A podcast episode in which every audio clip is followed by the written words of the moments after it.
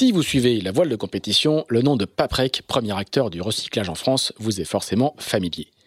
Sponsor depuis deux décennies de marins engagés dans les plus grandes courses, Paprec est désormais aussi partenaire principal de la Solitaire du Figaro et de la Transat en double Concarneau-Saint-Barthélemy, rebaptisée Transat Paprec, une transat qui va se courir en double mixte. L'entreprise n'investit pas dans la voile par hasard, c'est le fruit d'une tradition familiale. Jean-Luc Petit-Huguenin, le fondateur, découvre la voile sur un First 235.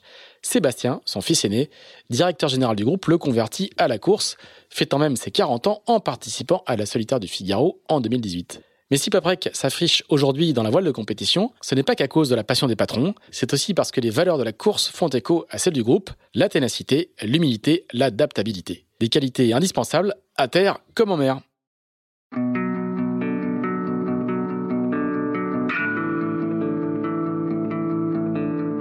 Bonjour, vous écoutez Into the Wind, le podcast des marins qui font des phrases.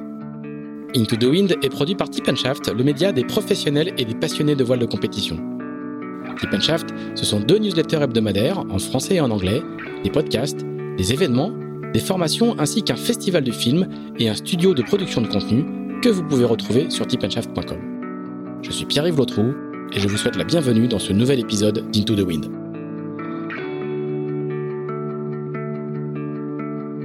Retrouve Franck Hamas pour la deuxième partie de cet épisode Into the Wind pour continuer à plonger avec lui avec force de précision et de détail dans le monde de la Coupe de l'América, puis celui des ultimes et plus récemment celui de la classe IMOCA et vous allez voir c'est toujours aussi passionnant.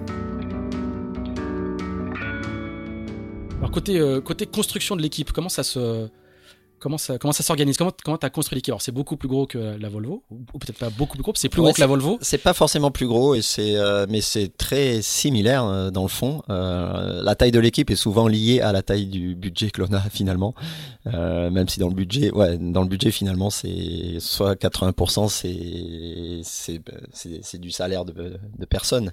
Donc euh, la construction finalement c'est pas c'est pas si grand. Et euh, donc on le gère de la même façon au moins dans le avec la même approche euh, le même état d'esprit c'est-à-dire chercher des compétences qu'il y a encore disponibles et les compétences pour la Coupe America, évidemment, ne sont pas les mêmes que la Volvo, ne sont pas les mêmes que à l'Orma ou à la course au large.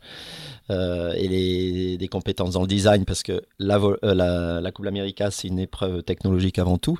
Euh, C'était plus cette partie-là qui me faisait peur, ou au moins qui était challenging pour, pour tout le monde. C'est créer, créer un design team, un performance team et, et un, short team, au moins de construction, qui était au niveau de euh, au niveau de ce qui se faisait euh, chez nos concurrents. Et pas évident parce qu'on arrive, euh, on arrive deux ans après et, et, avec moins de moyens, ça veut dire que tous les bons, français compris, sont normalement déjà occupés dans des équipes concurrentes.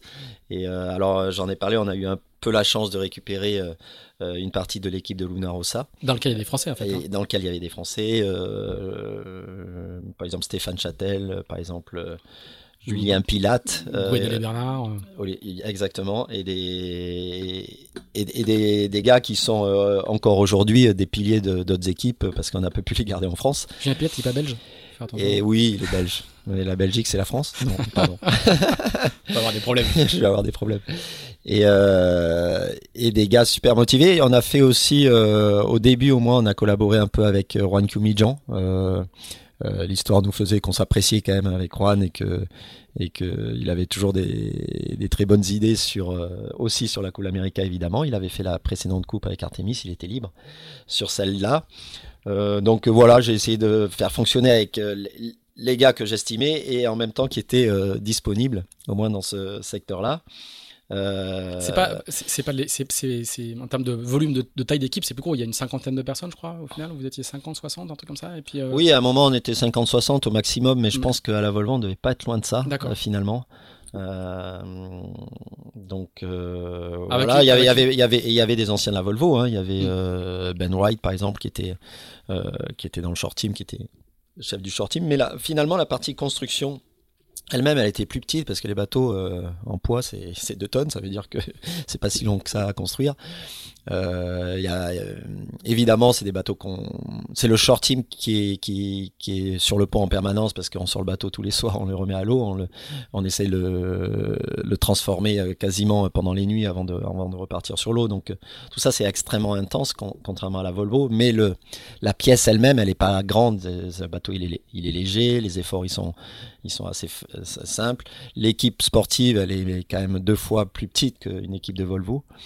Euh, voilà, donc euh, sur, sur une coupe où il faut se concentrer, c'est euh, le bureau d'études, c'est l'analyse de performance et, et c'est le short team qui, on sait très bien que la Coupe de l'Amérique, elle se gagne souvent les trois derniers mois avant la course et la capacité dans ces trois derniers mois qu'on a pu avoir accès à ce qui se faisait autour de nous, euh, chez nos concurrents, qu'on a tout visualisé, euh, visualisé notre situation par rapport à la concurrence, qu'est-ce qu'on est capable dans les trois derniers mois de, de, réagir? Euh, Notre réaction, est-ce qu'on est capable de refaire un foil? Est-ce qu'on est capable de, changer beaucoup de choses? Et ça, les grosses équipes, on voit Oracle, on voit, les, Néo-Zélandais sur, sur cette coupe-là, ils sont, ils sont arrivés assez juste avec un concept un peu différent. Mais Oracle a énormément évolué, euh, notamment les, les trois derniers mois. Et évidemment, ils n'ont pas gagné la coupe, mais ils étaient quand même pas loin. Et tu parles des trois derniers mois parce qu'en fait, c'est le moment où vous êtes tous ensemble sur place. Oui. Et, et tu aussi, peux voir les bateaux naviguer. Euh, voilà, et on, on, commence à voir les formules finales des, des, bateaux. On se, on se met en concurrence avec eux parce qu'il y avait des entraînements organisés euh, ensemble. Donc, on, bon, on n'avait pas énormément d'espoir et on s'est pas dit on arrive et on va, on va être devant. Donc, on était derrière effectivement parce que bah, la coupe, on, on, met un peu d'énergie quand même à voir ce qui se passe euh, auparavant. Euh, bon, je vais pas parler de ce qui s'est passé, euh, on va en parler peut-être avant d'aller aux Bermudes, mais mais voilà, c'est là finalement, et c'est vrai dans le monde de l'entreprise, c'est la capacité d'adaptation et la de réaction qu'une équipe peut avoir par rapport à la concurrence. Et, c'est vrai que c'est un parallèle avec avec le monde de, l'entreprise et, qui, est, qui, est, qui est vraiment évident. Et c'est pour ça, je pense que ça ça attire des, euh, des entrepreneurs, des, Larry Ellison, parce que c'est exactement ce qu'ils ont fait toute leur vie, euh, à l'échelle d'un sport, à l'échelle de, quelque chose qui les passionne peut-être plus, parce que parce que y a de la euh, il y a de la compétition, il y a des dates précises. Euh, c'est plus cadré finalement peut-être que le monde économique en général. Et euh, c'est pour ça que ça attire des grands entrepreneurs. Il y a vraiment deux phases complètement, donc presque une phase en, sorte d'anticipation, de, travail dans son coin et de, pré-préparation et une phase euh, de ce que tu racontes hein, complètement différente où une fois que c'est sur place, il faut être dans la réaction et l'adaptation. quoi. Oui, c'est ça. Euh, l'adaptation, on essaye, on, l'est dès, le début, mais euh, on n'a pas encore des évidences. Donc chacun un peu essaye des choses. Nous, on était évidemment, on n'a pas pu aller aux Bermudes très tôt. Il y avait déjà Artemis et Orac qui étaient aux Bermudes depuis bien longtemps. Et, euh, et, donc eux ils progressaient parce qu'ils se regardaient les uns les autres. Il y avait aussi euh, Team Japan d'ailleurs, hein. bon c'était quasiment Team Oracle. Mais... Mhm. Et euh, eux ils, progressaient dans leur coin. Je pense qu'il y avait déjà une compétition qui s'était instaurée entre ces deux équipes, même, même s'ils n'étaient pas placés au même endroit euh, dans la baie. mais ils se rencontraient sur l'eau et, et donc c'était plus facile pour eux. Et puis il y avait les Anglais qui sont arrivés un petit peu après. Et ensuite il y a eu les Néo-Zélandais les Français, en gros, qui on est arrivé en dernier. Les Néo-Zélandais, euh, avec leur expérience, qui, ont, qui sont tombés juste sur pas mal de choses, euh, notamment dans les systèmes et dans le. Parce que l'enjeu qu'on a peut-être mal identifié nous au départ, c'était euh, que la coupe allait se jouer sur sur sur l'énergie, sur comment on, on met de l'énergie dans le bateau et comment on le dépense comment on le dépense efficacement et que la limite c'était euh, c'était justement cette utilisation d'énergie et plus on avait une énergie euh, disponible et bien utilisée plus on pouvait faire euh, des foils instables et on était un peu en compromis entre l'instabilité du foil et la maîtrise de cette instabilité par l'équipage donc à travers des systèmes euh, ou un foil plus autostable, euh, mais, mais, mais, un mais, un peu moins rapide. Mm. Donc ça n'a pas été identifié tout de suite, même si l'équipe de Luna Rossa avait bien dit ils ont été assez, assez juste là-dessus en disant on regarde pas on regarde pas l'instabilité, on regarde que la perf et puis euh, c'est à l'équipage de se débrouiller. Ils soit, moi je suis, pourquoi pas. Le problème c'est que notre partie euh, mécatronique en général était très très peu fournie et que on n'a pas eu on n'a pas eu les moyens aussi grands que les autres, disons, de, de, de contrôler cette instabilité. Et, et ça c'était notre point faible. Euh, qu'on a gardé quasiment et qu'on a gardé jusqu'au bout parce que quand on voit les systèmes même de commande des rails qu'on avait euh, sur la barre, c'était très archaïque et c'était on avait je pense trois ou quatre ans de retard. Et d'ailleurs même sur euh, pour la petite histoire, le, seul moment où on a eu, on a eu une aide d'une équipe étrangère, parce qu'il y avait certains qui nous disaient ouais vous êtes là parce que vous a vous a permis de l'être. En fait, Orac nous a jamais versé un seul centime sur sur le truc, mais bon les Néo-Zélandais euh, qui étaient devenus nos et les Italiens qui étaient devenus nos ennemis euh, suite au vote et au choix de la F50 pensaient qu'on avait été euh, acheté par les Oracle, alors pas du tout. Et par contre à la fin ils nous ont ils avaient plein de pièces de de rebut dans dans leur container de, de, euh, tout simplement de, de vannes qui contrôlaient euh, l'ouverture et la fermeture euh, du circuit hydraulique pour contrôler le rake. Qui était par rapport à ce qu'on avait sur le bateau, qui était déjà dix fois meilleur que nous, quoi. Mm. Et c'était pour eux quelque chose qu'ils avaient, qu'ils qu'ils jetaient, qu'ils utilisaient plus depuis trois ans. Et comme il est, et Russell Coutts a été sympa, il nous a vu, il a commencé à voir, nous voir naviguer. Il dit euh, ouais, vous avancez vite, mais alors c'est complètement instable. Je dis oui, ça on s'en rend compte. Et qu'on luttait là-dessus.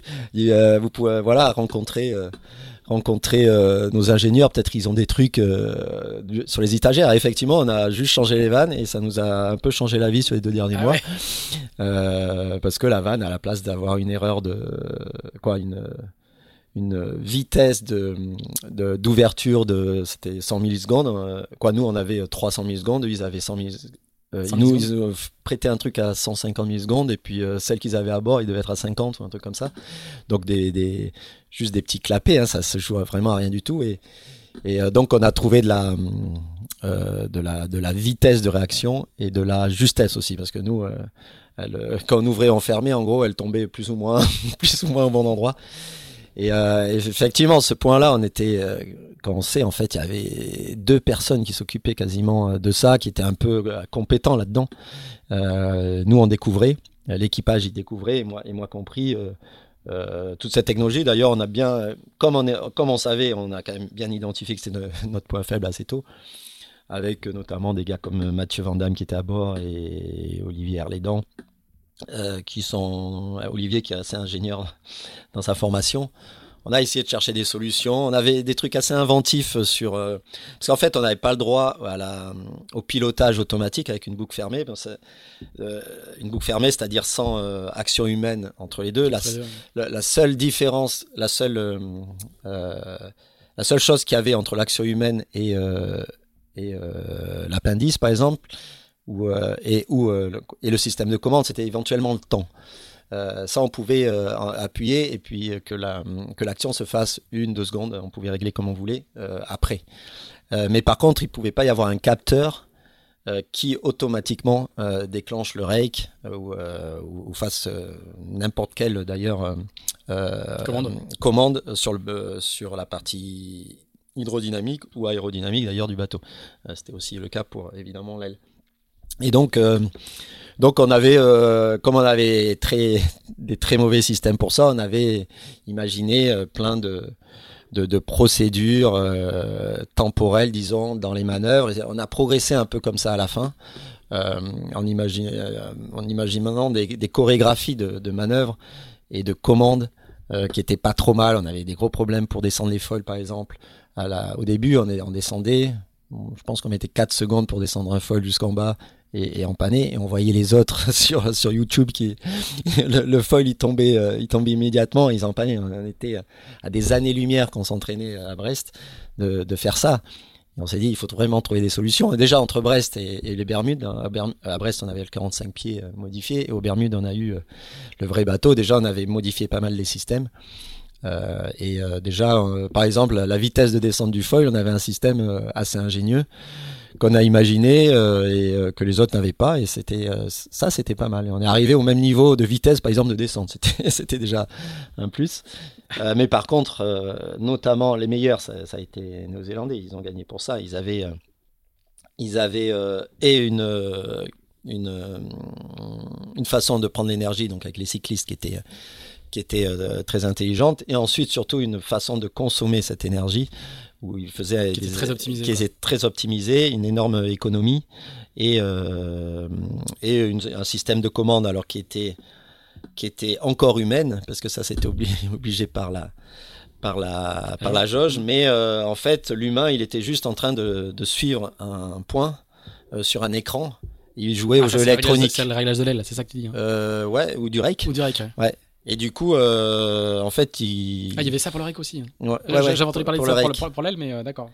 Et du coup, euh, du coup, il avait aucune action euh, maritime euh, dans le fond. Il, il jouait à, à, suivre son, son curseur avec le doigt. Et du coup, ça, c'était, c'était réglementairement autorisé. mais ça correspondait juste à un pilote complètement automatique avec un homme au milieu qui suivait avec un doigt. Euh, donc bien joué. Euh, et nous, on était à des années-lumière de ça. Quoi. pas l'esprit de la règle, quoi. Ouais, mais il n'y a pas d'esprit de la règle. C'est ce qui est écrit, et c'est ce qui est interprété, et puis euh, ils ont bien joué là-dessus. Une dernière question sur, sur, sur, sur l'équipe, l'enjeu le, managérial, entre guillemets, de capacité à animer l'équipe, à la construire, à la faire évoluer, il est aussi important ou plus important que, que dans les autres projets que tu avais, que, que avais menés? Parce que c'est dur à dire par rapport à la Volvo. Euh, c'est le, poids du design team, par exemple. Le poids du design team, euh, on sait que c'est très important, mais mais euh, et donc l'animation du design team, euh, c'est vrai que moi j'y participais énormément, mais en même temps c'est c'est le euh, c'est mon goût aussi de, de le faire. Donc j'aimais beaucoup, je passais mon temps dans les bureaux du design team en vérité, et, et je je, je, pense, et c'est toujours le cas, que c'est euh, quand même la clé euh, d'une victoire à la Coupe America, c'est d'avoir un bateau euh, plus rapide que les autres. Mm. Et, et, et, après, qu'on sait bien utiliser, ça c'est le deuxième temps. On a commencé à utiliser, on va dire, le bateau de ce type-là quand on est justement, on a fait une session à Brest pendant 4-5 mois à l'école navale. Donc déjà merci de nous avoir accueillis. C'était c'était l'endroit parfait parce que parce que tout le monde était obligé d'être à côté de la tente 24 heures sur 24. Il y avait aucun moyen de loisir à l'école navale. Donc euh, pendant l'hiver, autant dire qu'il y avait que ça à faire, c'était euh, faire du sport et, et, euh, et, poncer le bateau. Donc voilà, c'était nos activités premières. Donc c'était très bien pour ça et on a, fait des trucs. voilà, heureusement qu'on a qu'on a eu et le plan d'eau d'ailleurs à Brest qui était parfait, qui était même beaucoup plus grand qu'aux Bermudes, aux plates. donc la seule difficulté, c'était de mesurer les vitesses de bateau parce qu'il y a du courant. Et euh, sur les bateaux volants, on n'a pas de, speedo, donc euh, mais on avait des, avec euh, l'Ifremer, on avait et ça a bien marché un modèle de courant très pointu que l'on mettait quotidiennement dans le système du bateau qui contrôlait la vitesse. Et du coup, on avait la vitesse surface à, à partir d'une vitesse d'une vitesse fond du GPS. Euh, corriger de façon assez corriger des modèles de courant. Corriger d'un modèle de courant qui est hyper pointu parce que modèle de courant en plus euh, euh, c'est en 3D en fait. Le, on croit que le courant c'est en 2D parce que parce que les modèles qu'on utilise c'est comme ça, mais en fait c'est du 3D entre entre la surface et 5 mètres en dessous, c'est pas la même vitesse de courant. Et nous on est un peu entre les deux. c'est le problème.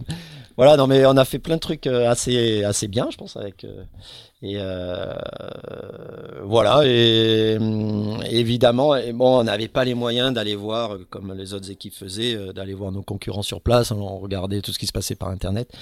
Il faut se dire que cette partie-là, maintenant, sur la prochaine coupe, par exemple, le, le, le recon, comme ils appellent ça, c'est c'est intégré à l'organisation et, et euh, tout le monde doit ouvrir ses portes avec une équipe qui vient filmer et qui fait son compte rendu euh, vidéo et, et, tout ce qu'on veut d'ailleurs. Le, Bovier, le espionnage des, des, des, temps anciens. Voilà, maintenant, il est organisé. maintenant il est organisé. il est très organisé. On va sur le site America's Cup maintenant et on a le recon de toutes les équipes tous les jours dès qu'il euh, y a une équipe qui sort, il y a toutes les photos, il y a même euh, même les vitesses et tout, c'est assez exceptionnel. Donc euh, on peut plus dire qu'à la coupe on cache les choses, c'est même l'inverse, c'est beaucoup plus ouvert que toutes les toutes les courses les équipes de course au large ici. Euh, voilà, donc, mais à l'époque c'était pas ça. Par contre, il y avait quand même de plus en plus de euh, d'utilisation des, des, réseaux sociaux, donc on pouvait quand même voir pas mal de choses.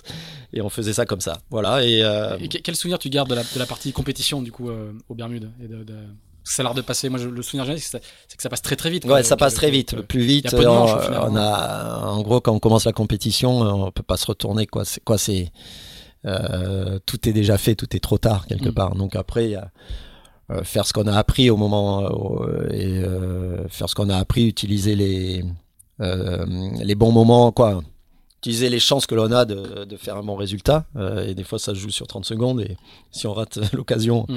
euh, on perd une manche. Il n'y a pas beaucoup de manches. C'est assez frustrant parce que c'est, on peut se dire que c'est beaucoup d'énergie pour, pour quelques, quelques régates et que, et qu'à la fin des régates, on se dit, euh, ça, on l'a mal fait alors que, alors que voilà, il nous suffisait deux semaines de plus, on faisait les choses bien. C'est quoi la courbe de progression euh, Alors c'était particulièrement le cas chez nous parce que peut-être qu'on partait de plus bas, mais elle est très importante les dernières semaines.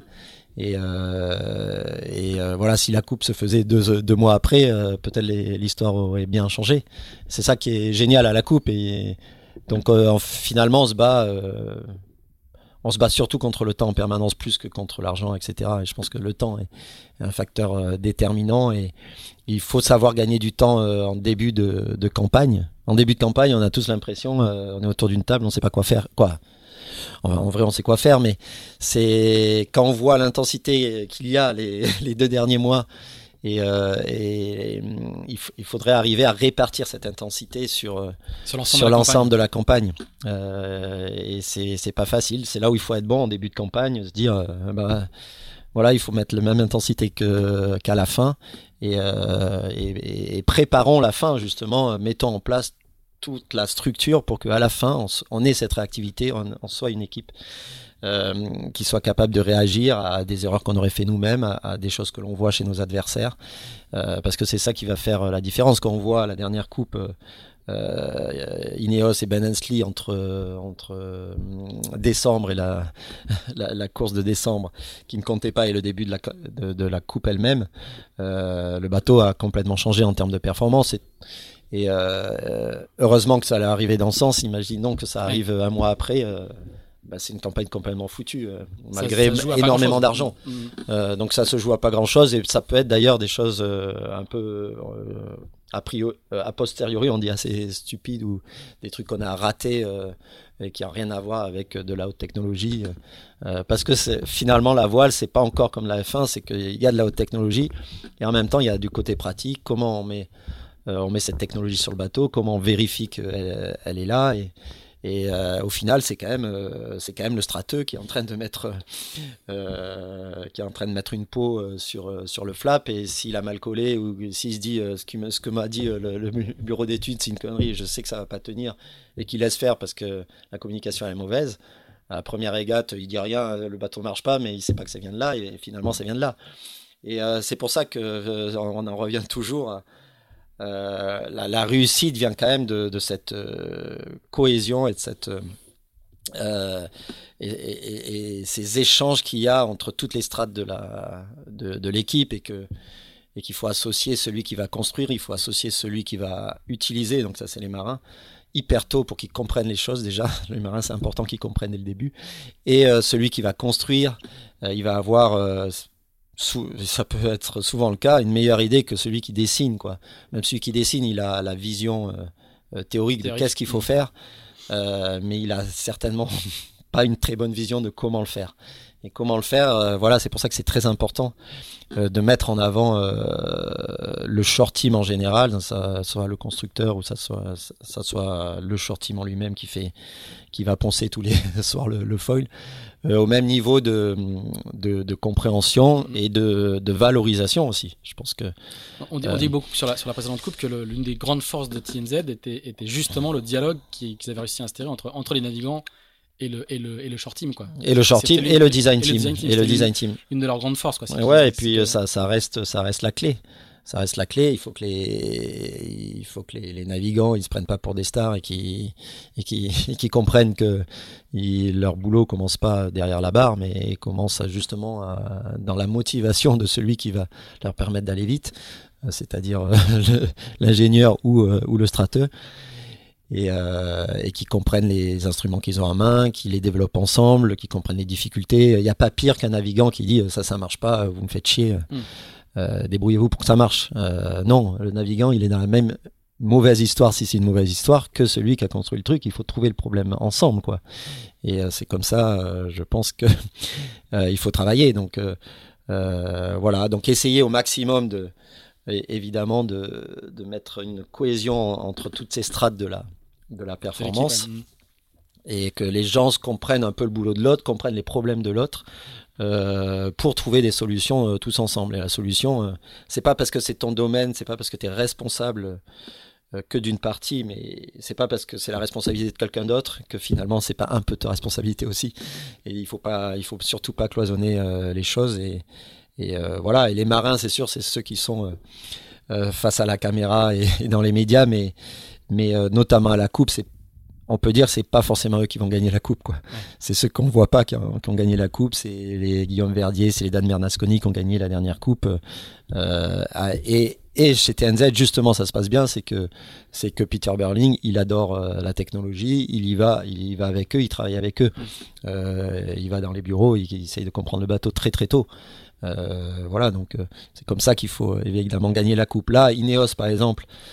Euh, ils fonctionnent avec. Euh, eux, ils ont pris un énorme risque de se dire on va donner euh, toutes les clés à une équipe de Formule 1. et c'est vrai qu'il y a un peu le même état d'esprit. C'est quand même pas hein, la ouais, Mercedes. Et Alinghi fait un peu la même chose avec, avec euh, beaucoup moins, beaucoup moins. Alinghi, leur, leur équipe, c'est c'est des anciens de la coupe, c'est ceux qui ont l'expérience de la coupe. mais il y a un partenariat marketing et puis euh, pourquoi pas euh, des échanges, mais ils utilisent plutôt Red Bull comme un outil, j'imagine. Hein, je suis pas non plus avec eux. Mercedes a un peu plus, Mercedes a les clés en main, sauf euh, quelques sachants comme Martin Fischer, comme Nat qui sont qui sont qui sont avec eux, mais on a l'impression que c'est pas eux qui ont, c'est pas eux qui sont qui sont les maîtres du destin, quoi. Hmm. donc à voir comment ça se passe, mais je pense que c'est un quand même un risque. Et euh, le fonctionnement à Lingui, bon, je parle des challengers, euh, doit être euh, un peu meilleur, mais bon, en même temps, ils ont l'expérience aussi d'avoir gagné des précédentes coupes. on, va, venir à la coupe actuelle euh, dans, un instant, mais juste euh, euh, sur, sur, le, sur, la 2017. Sur, donc. Sur, 2017, non mais quel, quel, souvenir tu, tu, tu, gardes au final L'apprentissage a été, a été extrêmement important, mais est-ce que, le, est -ce que ça génère pas de frustration, toi qui justement a plutôt une culture qui est d'avoir des résultats, de se battre, on voit les, les millions d'euros investis, le, temps passé, est-ce qu'il n'y a pas de frustration d'abord de la, la, brièveté de, de, de l'exercice d'une part sur l'eau, et, et, ensuite, c'est pas le cas de la Volvo, la Volvo travaille longtemps, mais après tu navigues longtemps, même parfois très très longtemps. Euh, mais là, est-ce que est-ce est-ce pas un peu de frustration à l'issue de de cette euh, cette première euh, cette première édition? Oui, si la, la, définition de la frustration, c'est se dire quand on fait le bilan, j'aurais pu faire ça mieux, ça mieux, ça mieux. oui, j'ai plein de j'aurais pu faire ça mieux, ça mieux, ça mieux. Personnellement, ou l'équipe dans son ensemble.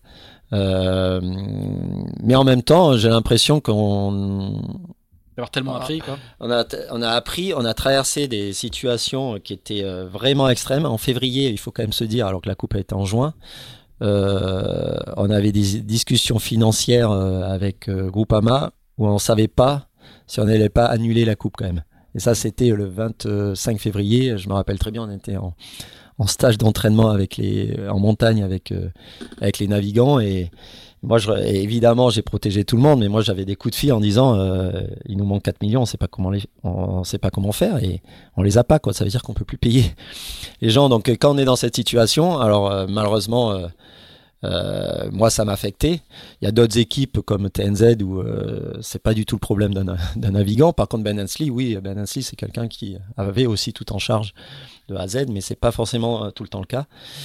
Et et euh, moi, c'était dur. Hein. à un moment, je savais pas si la semaine suivante, on n'allait pas bloquer les, les containers en France et qu'on n'allait pas les emmener aux Bermudes. Hein. Je me suis dit, c'est pas possible que que Groupama euh, fasse ça, mais en même temps, euh, c'est vrai qu'on avait un problème budgétaire et et, pas assez bien anticipé. Et donc, donc c'était très difficile. Ça a été presque un miracle de commencer à naviguer là-bas. Et à partir de là, on savait qu'on allait aller au bout. On a fait, on a beaucoup navigué là-bas. Euh, on a fait ce qu'on a pu. Je pense qu'on, ce qui s'est passé aux Bermudes, il n'y a rien à regretter. Euh, ce qu'on a mal identifié auparavant, euh, c'est sûr qu'on aurait pu identifier un peu mieux les, les priorités, les priorités techniques. Mais bon, ça, je, pense que ça arrive à tout le monde. on n'a pas été aussi malin que TNZ dans le concept général. Le concept général, au, départ, on n'avait pas, je veux dire, le, recul et, le temps nécessaire pour euh, faire euh, comme on a fait à la Volvo pour se dire euh, tiens on se lance dans un concept on y croit. À la rigueur quand on a dessiné le bateau on s'est juste dit on va faire on va essayer de faire au moins aussi bien que les autres certes mais on va pas se lancer dans un, concept feuille blanche. On va récupérer ce que Luna Rossa a déjà un petit peu appris quelque part avec avec les gars. On a poussé, on a poussé euh, dans certains domaines et, je m'y suis impliqué vraiment pour parce que je, croyais sur des systèmes et tout où, euh, c'était des parties bloquantes tout simplement à un moment euh, quand on a commencé les dessins avec les premiers systèmes que Luna Rossa avait d'ailleurs développé on avait un shaft il était il était droit au moins à, courbure constante très vite moi très vite on voyait que les autres commençaient à faire des courbures non constantes sur le shaft euh, et, on avait un système qui était complètement bloquant, qui nous permettait pas de le faire. Et ce genre de choses, déjà, ça a été une épreuve de se dire, euh, on change notre fusil d'épaule. Euh, et ça, c'était un an et demi avant déjà. Et il a fallu faire la guerre à ceux qui faisaient les systèmes en disant, eux, il fallait qu'ils revoient tout, quoi. Et, et là-dessus, là-dessus, on était aussi très en retard quand on a vu les systèmes des autres, quand on est arrivé aux Bermudes, on était à une génération d'écart. Euh, mais bon, c'est le problème quand on fait effectivement euh, un dessin euh, chez soi, tout, quoi, chez soi, mm. et qu'on n'a pas été aidé comme on aurait pu à un moment de se dire on va acheter un dessin à côté, mais mais on voulait, c'était peut-être trop ambitieux, on voulait créer un, un, début d'histoire à la, à la TNZ avec avec une équipe française qui euh, rebondirait sur euh, sur euh, la campagne suivante, etc. Et donc il fallait créer quelque chose. Si on commence à acheter des photocopies, on n'apprend pas grand-chose. Ça c'est le problème d'acheter des photocopies. Par contre, on a peut-être moins de risques, on a peut-être plus de chances en achetant des photocopies d'être performant. Alors vous avez, vous, tu ne vas pas, enfin le groupe ne va pas réussir à enchaîner sur la sur la sur la coupe d'après. Mais on a appris, alors on va faire, on va, on va, on va, parler un petit peu, un petit peu, un petit peu d'actu que le, la seule information qu'on a, c'est que euh, la France, via Stéphane Candler, Bruno Dubois, qui était dans l'équipe euh, Bruno Dubois, qui était effectivement, euh, qui a remplacé Stéphane Guibaud dans le rôle, qui était le team, manager, team manager de Team France, exactement. et se sont associés, et il y a un défi qui est porté par la Société nautique de Saint-Tropez. Euh, et qui est inscrit, qui a payé les droits d'inscription pour la Coupe d'Amérique. C'est tout ce qu'on sait pour l'instant, formellement. c'est une de, de, notoriété quasi publique, tu es impliqué dans ce projet-là, donc je pense que l'annonce n'a pas été encore faite, elle sera faite plutôt d'ici la fin du mois de janvier. Donc, je vais pas te demander de nous, nous révéler euh, ce que tu ne sais d'ailleurs peut-être pas forcément euh, tout, mais je voudrais que tu nous dises c'est quoi les perspectives avec cette coupe-là, avec ces bateaux-là qui ont complètement changé par rapport à la coupe qu'on vient de qu'on vient, d'évoquer. Et, et, euh, et, comment comment tu vois ce comment tu vois ce, ce, ce, projet français? Est-ce que ce sera une fois de plus un projet euh, qui va courir après le temps? Alors il court déjà après le temps un petit peu un petit peu en retard. Euh, je pense que tu vas pas me donner de chiffre de budget je peux toujours essayer de te demander mais tu vas pas m'en donner mais, mais pas réellement. comment comment comment comment se, se, profile un peu ce projet? Et, surtout cette coupe avec ces bateaux là quoi. Voilà. Bah, pour revenir en début d'histoire, c'est Stéphane Candler, effectivement, euh, j'en ai parlé un petit peu, qui est déjà en 2014 ou 15. Il avait cette euh, motivation de revenir et puis auparavant. On n'a pas le le DCN. Je... Euh, Areva, oui, aussi. Ça. Et, et, donc il a, il a toujours eu cette idée de revenir dans la coupe et notamment sur sur les deux dernières années, il a, il a travaillé pour, pour trouver des, un budget pour le faire, une organisation pour le faire, des personnes pour le faire. Euh, euh, il s'est associé avec euh, Bruno Dubois euh, il, y a, plus d'un an sur, le, sujet et avec, cette certitude. et on peut lui reconnaître qu'il n'abandonne jamais, cette certitude de, trouver les moyens de, partir. Avec beaucoup d'ambition au début. évidemment, si plus le temps passe, plus c'est difficile d'avoir une ambition quand on n'a pas le temps et l'argent. On en revient toujours au même problème, mais qu'ont les autres. Euh, et, euh, et, Stéphane, euh, visiblement, il, s'est engagé donc très récemment en, payant l'inscription. Ça, c'est quand même une, marque de certitude pour, cette campagne-là. c'est comme quelque part, bah, ce qui va manquer, ce qui va manquer, c'est de trouver les, meilleurs profils qui sont déjà évidemment en train de bosser ailleurs.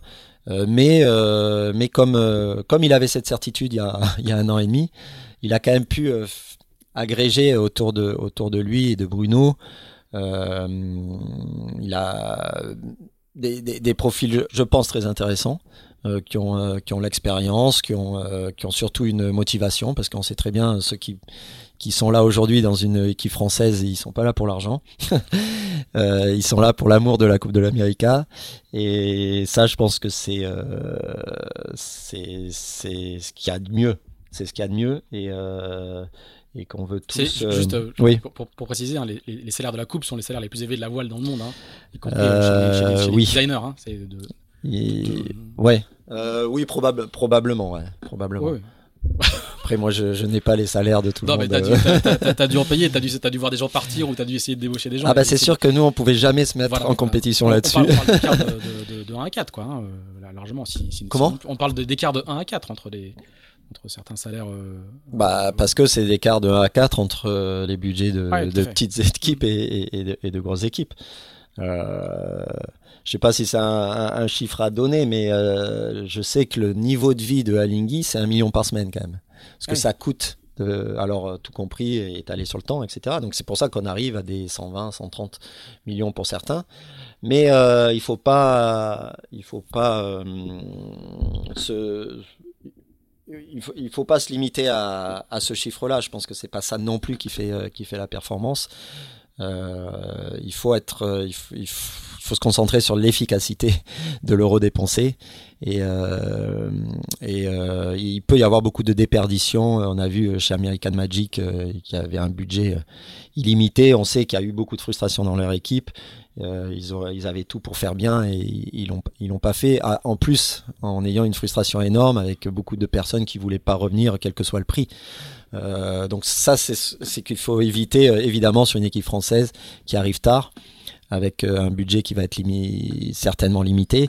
Mais mais dans tous les cas, en France, on a quand même la chance d'avoir très rapidement euh, des moyens de production euh, déjà de très très haut niveau avec les chantiers que l'on connaît en Bretagne et qui font euh, d'autres bateaux grâce à la course au large de très haut niveau. Il faut pas croire que le bateau de la coupe c'est un, bateau si compliqué, notamment en, construction de coque ou de mât, c'est c'est relativement euh, extrêmement connu. Euh, voilà, par rapport à un IMOCA, il n'y a rien d'exceptionnel. D'ailleurs, il y a moins de surface sur un bateau de la coupe euh, de coque que sur un IMOCA. Hmm. voilà, ce qui est compliqué, c'est les systèmes, c'est les contrôles. Euh, et c'est euh, presque un nouveau métier qu'on maîtrise pas très bien. Quoi, c'est compliqué pour un français. C'est un peu la, la mécatronique, que l'on maîtrise peut-être moins en France parce que parce que sur les bateaux de course au large, c'est pas quelque chose qui nous est encore euh, aussi indispensable. aussi parce que quand même les pilotes automatiques de base, à part pour faire le lacet, c'est interdit quand même sur la course au large. bon là-bas à la coupe, c'est aussi dans le fond interdit, sauf que comme on sait que la différence, elle se fait beaucoup là-dessus. Euh, j'ai expliqué le, système des Néo-Zélandais. Euh, il y a moyen de pas de contourner, mais de, faire avec une règle qui est quand même restrictive dans le sens où c'est toujours l'humain qui doit contrôler et apporter de, euh, l'énergie au bateau et qui doit contrôler cette énergie et, la commander. Il y a quand même moyen de euh, faire des choses assez extraordinaires quand, je rentre un peu dans les dossiers que j'ai pu voir. Euh, j'ai l'impression que le plus gros développement ces, deux dernières années, c'est pas euh, le foil et savoir voler, c'est euh, comment commander le foil, comment commander la voile, comment comment s'adapter en dynamique aux conditions extérieures. Et c'est là-dessus qu'on va que le, prochain vainqueur va va gagner la coupe ou pas. Mm. Euh, et c'est pour ça que notamment les voiliers, la, la, façon de structurer une voile, de comment on peut entre une sortie de virement et, et, et, euh, et, la ligne droite, comment on va transformer complètement son bateau en quelques secondes euh, pour, euh, pour avoir toujours euh, la partie aéro la, optimale par rapport à la vitesse du bateau. Toutes ces choses-là, euh, c'est là où, où il y aura des, des différences. On, on, voit que les, les arrivées de, de la dernière coupe, c'est, c'est souvent moins de 20 secondes. 20 secondes, c'est quand même ou 25 secondes, c'est rien quoi. Euh, ça se joue peut-être que sur les virements et pas du tout sur une vitesse de ligne droite, par exemple. Euh, voilà, donc il faut évidemment être bon être bon partout, c'est voilà, c'est ce qui est passionnant dans la coupe, c'est qu'il faut être bon partout et que surtout en face de nous, euh, on, sait qu'il y a les meilleurs au monde euh, dans cette discipline. Euh, qu'est-ce que, qu'est-ce que tu penses des bateaux pour le coup qui ont, vraiment complètement changé avec sur, sur, la, sur, la, dernière et qui sont ouais. Ah, il y a eu plein de scepticisme hein, quand on a ah, vu le premier 3D du bateau prévu. C'était assez marrant parce que c'est on sait par, par, ailleurs que finalement c'était euh, une promesse de TNZ euh, auprès de Bertelli qui était euh, qui était Luna Rossa et le et le Challenger of Record souhaité et, et organisé par par TNZ à la, aux Bermudes. Ils voulaient absolument que ça soit Bertelli qui devienne Challenger of Record parce que Luna Rossa après avoir abandonné son projet a aidé, a aidé, euh, TNZ à, finir la coupe. Donc la contrepartie, c'était si la contrepartie, la euh, voilà, euh, c'est naturel. On sera on Challenger of Record. Et voilà, exactement. Et je veux que ça soit un monocoque. Et je veux tellement que ça soit un monocoque parce que je pense que Bertelli, dans son esprit, il voulait refaire une coupe style, style des années non quand même pas peut-être classe America, America d'avant 2010 avec avec 15 personnes à bord on envoie le speed de la manœuvre c'est esthétique, hein, euh, c'est sûr. C'est un peu rétrograde, mais bon, euh, ça, voilà, il y, en a qui, qui, qui, prennent beaucoup de plaisir à faire cette voile, à la regarder. Donc, euh, mais c'est vrai que ça, c'est ces 15 dernières années, la Coupe de l'América, peut-être enfin d'ailleurs, est, est devenue la vitrine de ce qui se fait de mieux en technologie en voile. Auparavant, c'était quand même les, les IACC aller à dîner au pré quoi. Donc euh, aujourd'hui un, classe 40 va à dîner au pré c'est pour dire. Et, là, et euh, ce qui est ce qui est un peu dommage. Donc donc euh, avec tout ce tout ce cahier des charges et je pense que d'ailleurs Guillaume Verdier n'est pas étranger à ça ils ont conçu un bateau un bateau donc cahier des charges de Bertelli c'était un monocoque avec un truc assez bizarre par exemple c'était l'obligation d'avoir des des winches pour régler la voile d'avant donc pas avoir de truc auto de, voile d'avant autovireuse. Donc il y avait deux winches, monocoque, euh, une taille euh, voulue. Et puis donc ils sont rentrés dans ce cahier des charges, tout en complexifiant finalement euh, énormément ce qui a été fait en 2017, alors que Bertelli était un peu contre ces bateaux volants, etc. mais c'est resté du coup des bateaux volants en monocoque, comme promis. Et, euh, et c'est des bateaux qui, qui coûtent trois fois le prix des, des, F-50, qui vont peut-être un peu plus vite, pas beaucoup plus. Euh, mais en tant que en tant que concepteur ou marin, c'est des bateaux qui font aussi euh, rêver largement autant que les, les catamarans à foil. Euh, ça change voilà, quelque chose par rapport à l'enjeu technologique qui est, une coupe? Non, non, non, non c'est de plus en plus complexe. C'est encore, encore, plus complexe. Ouais, c'est plus complexe. Les efforts, ils sont plus gros. C'est des bateaux plus puissants, plus lourds, euh, plus de surface de voile euh, et parfois plus rapides. Donc ça, c'est plutôt dans tactiquement. Bon, tactiquement, ça reste assez proche de, de 2017 finalement. C'est pas, c'est pas diamétralement opposé. Les, les, parcours sont un poil plus longs euh, quand même. Et, ils ont, ils ont gardé le concept de banderie. Euh, etc. Donc euh, je trouve ça bien parce que c'est les limites, les limites hein. euh, du parcours, du, de l'ère de jeu.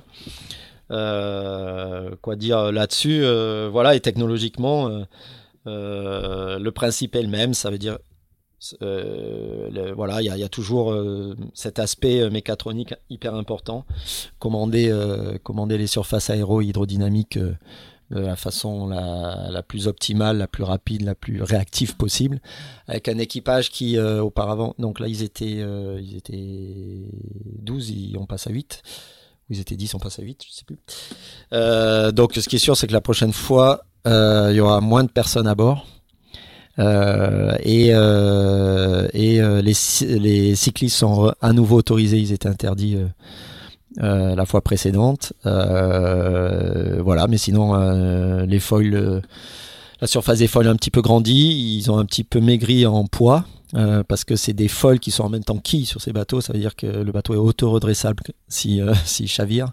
Ça, c'est un des avantages avec, avec le catamaran. Et il n'y a pas d'aile rigide parce dans un but euh, justement de d'affaler une voie et de rentrer au port euh, sans avoir cette aile qui traîne. Une euh, double peau, c'est une, et du coup c'est une double peau, etc. Il y a, par contre il n'y a pas de système en haut particulier, il n'y a qu'une bombe en bas et et voilà, il y a un mât, monotype. Et un mât monotype. Ouais, bah, j'avais bossé il y a quelques années aussi, mais Euh, bon, il y a des petites différences, ce qui veut, ce qui veut dire que que le nouveau bateau, euh, quoi, de 2024, euh, sur le papier, il est plus rapide que celui de 2021, euh, notamment grâce au foil et au poids gagné et les bastacs seront enlevés, par exemple. En aéro, ça sera peut-être un peu mieux aussi. Voilà, d'autres enjeux et ben voilà, c'est challenging pour pour ceux qui s'y attaquent et les bateaux sont forcément intéressants. Je crois, moi j'ai jamais navigué ce genre de bateau. Je crois que ça procure des sensations assez extraordinaires. Tout le monde qui est passé dessus, il dit c'est un cran au-dessus de du catamaran, catamaran ouais. les F50 qui sont déjà sont déjà géniaux hein, en soi. Euh, et voilà, mais c'est plus gros, c'est quand même des, des bateaux plus gros avec des gros efforts euh, qu'il faut maîtriser. Bon, on attend, on attend avec impatience les annonces de fin janvier pour reconnaître ton rôle précis. On imagine que ça sera euh, forcément un petit peu du côté du, du développement, mais euh, on, on attendra, euh, on attendra la fin janvier. J'espère que Caroline Muller qui nous écoute euh, va- validera a posteriori. euh, Je sais pas. Tu sais pas.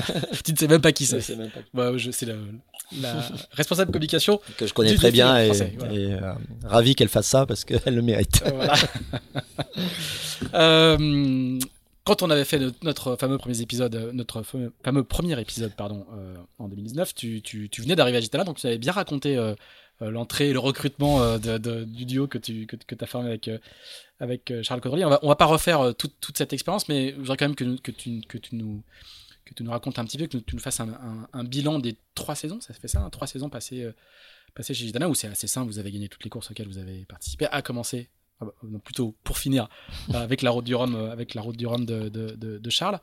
Quel bilan tu fais de, de- de cette expérience sur ce bateau euh, euh, magnifique, mis en lumière par Yann Rioux très régulièrement et son équipe Euh, quel, quel, quel bilan tu tires de, de, cette, expérience? D'abord le, le duo, d'une part, et puis ensuite, après, sur la fin, le, sorte de, de passage de relais avec Charles qui, qui fait la route du Rhum tout seul et toi qui le route, alors que ça avait été l'inverse en 2010. Euh, bah, c'est un bilan forcément euh, positif. euh, quand on aime la course, quand on aime la compétition, effectivement, on a eu des très très bons résultats. On- avec Charles, on est arrivé dans une peut-être dans une bonne situation dans le sens où le bateau commençait euh, un petit peu à, à, à avoir ses problèmes de jeunesse derrière lui. Même si on est arrivé, il venait de reconstruire le flotteur euh, cassé, euh, À la route du Rhum 2018. cassé à la route du Rhum 2018.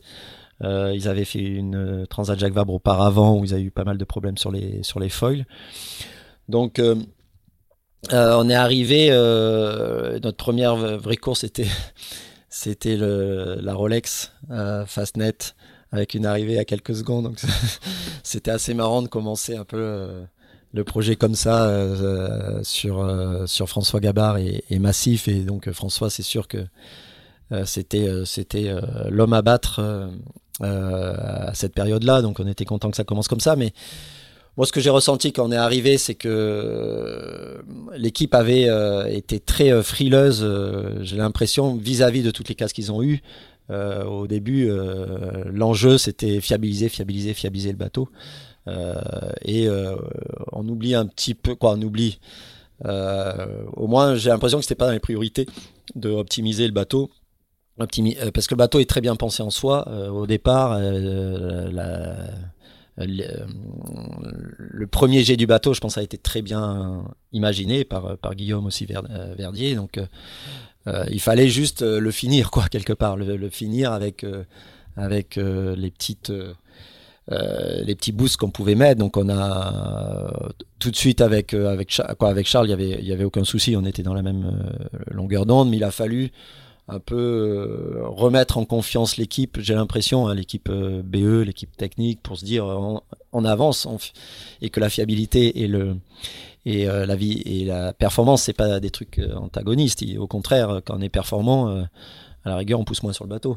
Quelque part, on n'a pas Mm. besoin de, euh, de le, martyr, le martyriser pour gagner des courses, et c'est ça qui est bien. Donc, donc on, a, on a tout de suite, euh, j'ai l'impression assez vite, ça a été une bonne surprise avec Charles de se dire, euh, après, euh, après un mois de d'entraînement, on a quand même trouvé des manettes. Quoi. On a l'impression que déjà on progressait, on avait quand même euh, des certitudes qui s'étaient créées sur le bateau, dans la façon... de régler les foils, la façon même de se projeter sur une foil V2, parce que quand on est arrivé, il y avait une foil, un foil V2 qui était soi-disant dessiné. Puis quand on est arrivé, on a dit, bah, en gros, attendons avant de le faire. On va peut-être partir sur un autre cahier des charges. Effectivement, on n'est pas parti sur un autre cahier des charges. C'est pour ça que ça a mis beaucoup de temps à faire ce foil V2. et après, une mise au point un peu longue. voilà, donc la première année, ça a été assez magique dans le sens où tout nous a à peu près réussi. la fiabilité, elle était finalement là. Euh, et que les, les, problèmes de fiabilité. Euh, alors c'est sûr que le bateau, je crois que quand on est arrivé, on nous a dit on a rajouté 600 kg de, de carbone pour tenir les étraves. Euh, donc là-dessus, on n'était pas content quand on rajoute 600 kg, mais mais très vite, on s'est aperçu que par rapport à la concurrence, ça allait vite, quoi. Ça allait vraiment vite et et du coup, ça simplifie un peu la régate. Ça, c'est évident, mais mais il a fallu du temps pour aussi euh, pousser le bateau de plus en plus. Euh, je pense que Charles est, avec moi l'an dernier, quoi, et Charles cette année, on, euh, on, pousse le bateau bien plus loin parce qu'on a confiance dans, la façon de le toiler, dans la façon de passer à, certaines vitesses dans de la mer, etc. Donc ça, ça prend un peu plus de temps. Mais dès la, première régate, dès la première à la Bresse Atlantique, c'était quand même top. bon, on s'est quand même arrêté, mais on était les autres ont eu d'autres problèmes, mais bon, voilà, c'était, euh, ça a été une belle histoire avec euh, avec Charles. Euh, je l'ai trouvé tout de suite très très performant sur ce type de bateau. Il n'avait pas forcément une grande expérience finalement sur le multicoque en équipage réduit, mais même s'il avait fait quand même une Jack Vabre. Il avait fait du mode. ouais. il avait fait du, du mode, et, mais sur un bateau volant, ça, il a il a bien appréhendé le truc. on, on avait ses idées au départ, mais on a assez, euh, assez vite convergé sur la façon dont il fallait régler le bateau, la façon dont il fallait le développer. Euh, on, a, on a fini euh, tout ce qui était aérodynamisme dès, dès la première année d'ailleurs. Dès, ouais, dès l'été, on a mis nos, nos carénages de, de bras arrière et ce qui a donné déjà de esthétiquement de la gueule au bateau. Et je suis persuadé que ça a donné aussi de la perf beaucoup. Euh, on a fait de la plate, euh, on a euh, de baume, on, a travaillé, on a fait une V1,5 de foil. bon, toutes ces choses-là, ça, veut dire que l'équipe était, était en situation et en, en structure capable de, faire progresser le bateau assez vite avec un très bon boulot de, Pierre Tissier qui, qui recule devant rien en fait. Pierre Tissier, c'est le responsable technique, technique hein, qui, qui, est un ancien du groupe Sailing Team. Exactement. Euh, qui avait construit Moi j'aime bien Pierre, c'est que même euh, j'attends qu'il me dise non mais ça c'est vraiment pas possible ce que tu me demandes. Ah bah lui des fois il me dit ouais c'est possible dans le temps. Dans d'autres équipes t'as l'impression que c'est un peu plus long. Donc euh, Pierre est capable d'être très ouvert là-dessus et, et, tant mieux. Euh, donc voilà, on a fait bien évoluer le bateau euh, et on a eu de, la réussite qui nous a permis de, de gagner aussi les courses. Euh, sur, trois saisons comme ça, tu, tu, sais, tu sais quantifier le gain de, le, gain de vitesse ou le gain ou le... On l'a pas fait, mais on l'a pas réellement fait. On aurait pu. comment on incarne le développement quoi? Comment, comment on concrétise? Le fameux développement dont on parle toujours ça, ça, se traduit comment? J'ai essayé de le faire pendant le Covid quand j'ai eu du temps. j'ai regardé toutes les modifications qu'on avait sur le bateau, donc les modifications que l'on étudie évidemment en, virtuellement sur les modèles auparavant. Et puis, euh, et puis je faisais des. il y avait un gain en Newton, tout simplement, à la fin de chaque modification dans tel cas. Donc j'essayais de. C'était bien parce que ça permet de, ça permet de comparer, d'hierarchiser euh, une modification sur un aéro par rapport à une modification sur un hydro, euh, modification sur le poids. Euh, et du coup, ça permet d'être bon dans les priorités. Et c'est là, où on se rend, ouais, c'est là où on se rend compte que l'aéro euh, sur ces bateaux-là est de plus en plus importante. Les gains qu'on peut faire en aéro, ils, commencent à être euh, plus importants que les gains en, euh, en pur Newton, hein, de ce qu'on peut faire en dessous. Donc ce genre de choses, dans certains cas, c'était voilà, quand on avait un gain de 400 newtons, c'était un très bon gain, par exemple. Et il faut, ça veut dire qu'il faut y aller de façon sûre en dessous de en dessous de 40 on va dire c'était moins utile. Mais euh, je sais pas euh, sur des nouveaux foils sur la théorie parfois on gagne euh, on gagne au-delà de 1000 newtons quoi. C'est assez impressionnant ce qu'on peut gagner. Alors ça reste des modèles malheureusement. Et, 1000 newtons ça fait euh, ça fait 3 4 nœuds au-dessus de 35 nœuds quoi. Donc c'est c'est énorme. C'est énorme. Et là on voit bien les, les, les vitesses au portant au VMG euh, on est très facilement à 38 nœuds avant, euh, voilà, quand on faisait 33, 34 de moyenne, on était content. Là, sans rien faire à bord, juste en bordant les voiles, ça va en 38, quoi. Euh, alors, parce qu'il y a des nouveaux foils, parce que la cavitation, c'est quand même un vrai problème. On, a été confronté de, plus en plus, parce qu'en ayant amélioré tout le reste, on voyait que la cavitation, c'était un mur, et qu'il fallait faut vivre avec parce qu'il y en a toujours un endroit. Si on fait un truc complètement non cavitant, en fait, on n'est pas, on n'arrive pas à, atteindre cette vitesse de cavitation parce que tout est, très mauvais quoi. C'est quand dans, l'écoulement de, l'appendice, il y a une en fait il y a une bulle qui se forme et ça Ouais, c'est que la, hein, le pic de dépression autour de l'appendice, il est tellement important que que l'eau se transforme en gaz et, euh, et que l'écoulement euh, est, est, cassé autour de l'appendice donc euh, euh, l'importance, elle, elle, se perd pas réellement, mais par contre, euh, la traînée, elle augmente de façon exponentielle. C'est pour ça c'est comme un, mur, euh, c'est comme un mur du son qu'on n'arrive pas à franchir.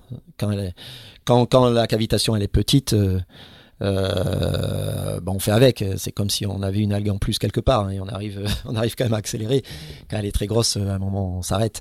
Mais donc voilà, c'est toujours trouver le compromis. Hein, à la coupe, c'était entre l'instabilité et euh, et, la vitesse. Et puis euh, là, c'est entre euh, la cavitation et donc les vitesses au-dessus de 40 nœuds et, et, les vitesses à 30, 25, 30 nœuds. Il faut faire attention à pas faire un bateau pour des vitesses à 45 nœuds parce que parce que on se rend compte que les moyennes, même sur la route du Rhum, ça reste en dessous de, de, 30 nœuds encore aujourd'hui. Donc il faut quand même pas oublier, oublier le quotidien. le quotidien et que les bateaux où on gagne des courses, c'est souvent entre 25 et 30 nœuds, celui qui est meilleur au près etc. Donc ça reste des vitesses encore relativement basses, mais comme d'habitude, euh, on est euh, on est euh, excité quand on voit 40 nœuds, 45 nœuds, et, mais mais la qualité du bateau pur, c'est pas la vitesse de pointe.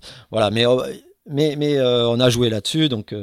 maintenant, on arrive régulièrement à des vitesses assez hautes, et ça, c'est extrêmement visible quand on navigue aujourd'hui.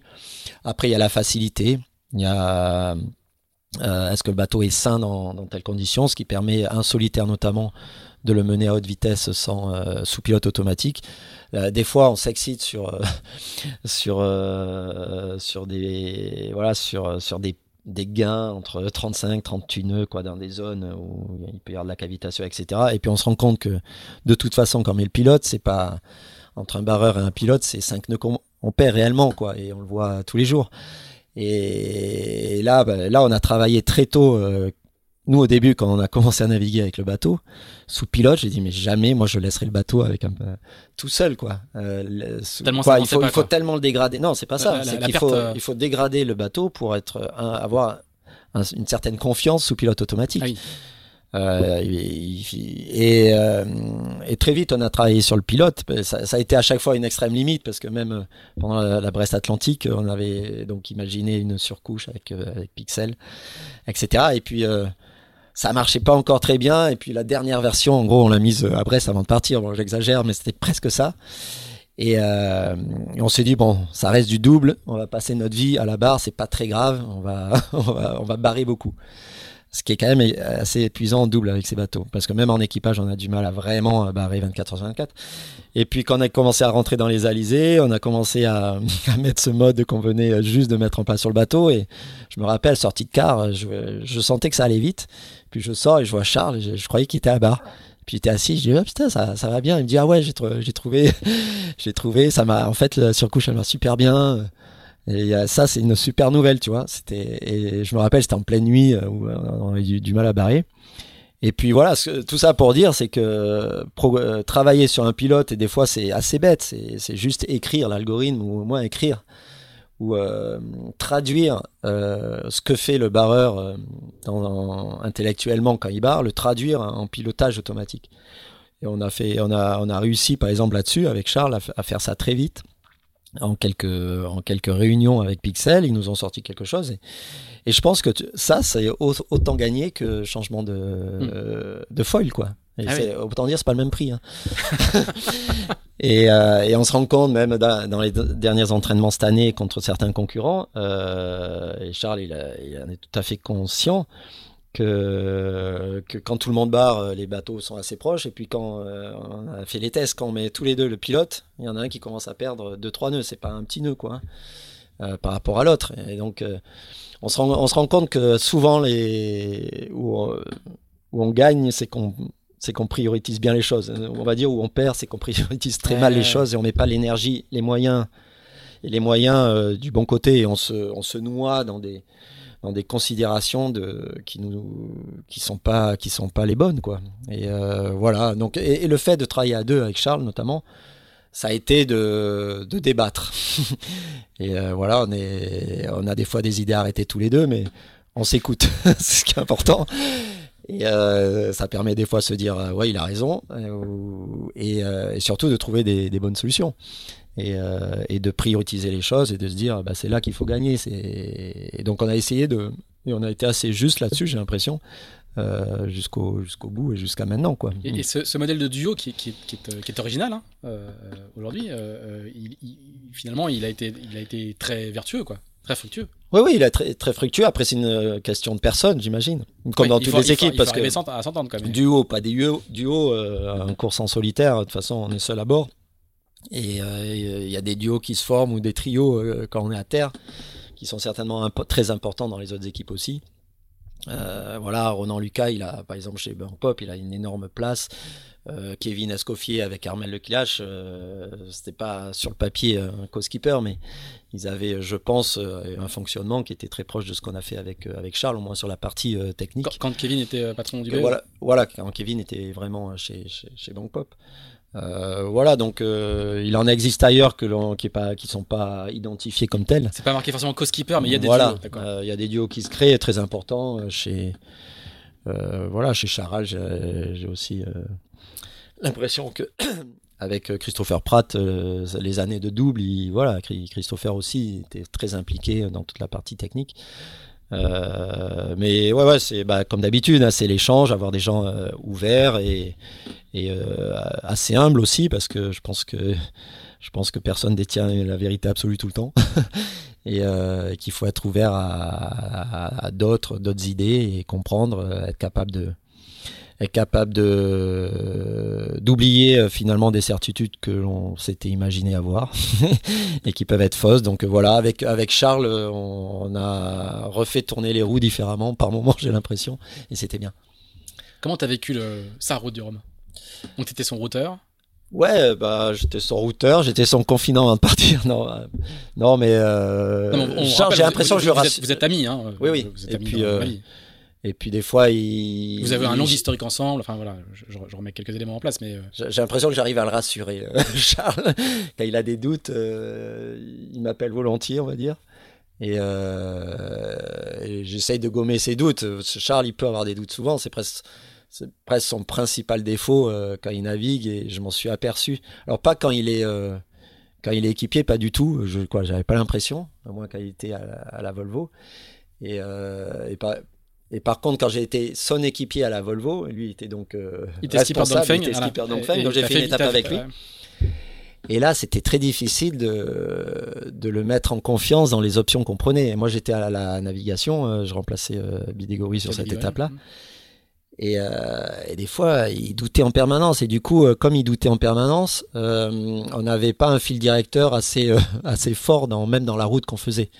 Euh, c'était très euh, dépendant euh, du classement suivant qui, qui arrivait quoi. Forcément dans les classements, il y en a toujours un dans le groupe qui va un peu plus vite que soi.